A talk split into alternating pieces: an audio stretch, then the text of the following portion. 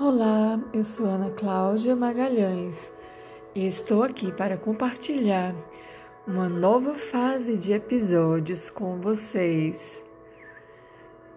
Nesta nova fase, vamos compartilhar os mistérios dos mundos de dentro e dos mundos de fora.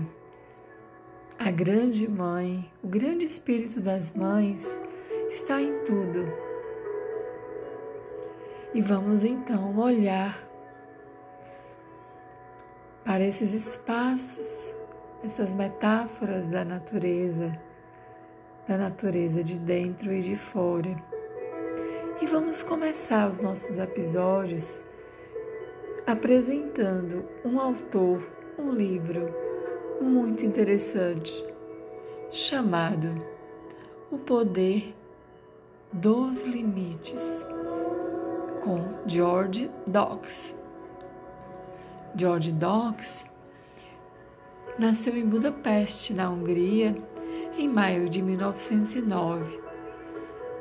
Se naturalizou norte-americano em 61. Trabalhou como conselheiro sênior em Seattle e Washington e fundou The Friendships of Young Psychology of the Northwest. Ele era um simpatizante e um leitor assíduo de Jung, o qual influenciou muito na sua visão de mundo como arquiteto que era. Nesta obra, ele vai permear textos, trazendo a geometria sagrada do universo em paralelo com a geometria interior, com as formas internas, com os arquétipos que moram dentro de cada um de nós. Poder dos limites, harmonias e proporções da natureza Vamos juntas então neste novo momento do episódio. E vamos começar essa audição contemplativa, sábia, nutridora da alma, com alguns trechos de George Docks.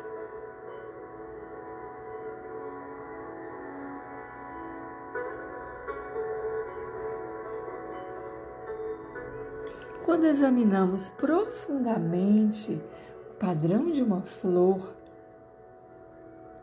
uma concha ou um balanço de um pêndulo, descobrimos aí uma perfeição, uma orientação incrível que desperta em nós o maravilhoso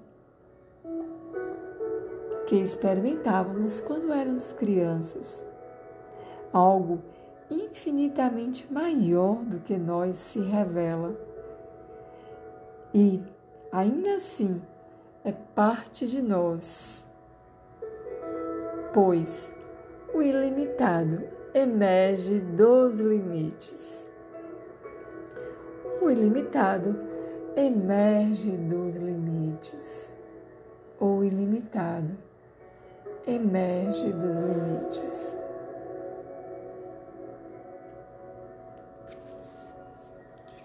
Talvez seja porque em nossa fascinação por estes mundos de fora e de dentro, muitas vezes somos levados a perder os nossos limites, a não saber quais são os nossos limites. Então, este autor traz para nós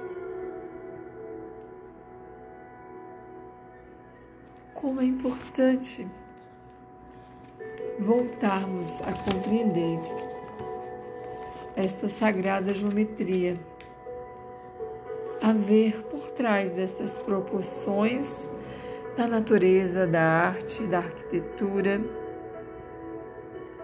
das relações humanas, das diferenças, das limitações, um apelo que, através das restrições, chama a experiência criativa, pulsante da nossa alma.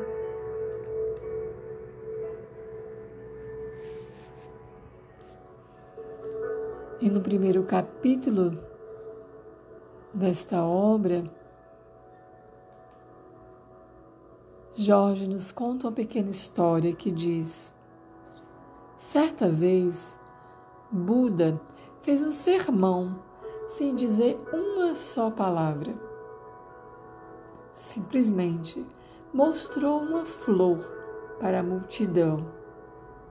E assim foi seu famoso Sermão da Flor. Um sermão no silêncio, no idioma das flores. Simplesmente mostrou a flor. E ele nos pergunta: mas sobre o que Buda nos falava? O que é o padrão de uma flor? Ele nos diz: se olharmos atentamente uma flor, assim como qualquer outra criação natural, ou ainda algo feito pelo homem, encontraremos uma unidade, uma ordem comum a todos. Essa ordem tanto pode ser percebida em algumas proporções que se repetem sempre, como também na maneira do crescimento das coisas naturais. Isso é feito também pela união de apostos complementares. As proporções e padrões dos fenômenos naturais manifestam harmonias perenes que se renovam no ciclo da vida denotando e evidenciando o interrelacionamento entre todas as coisas.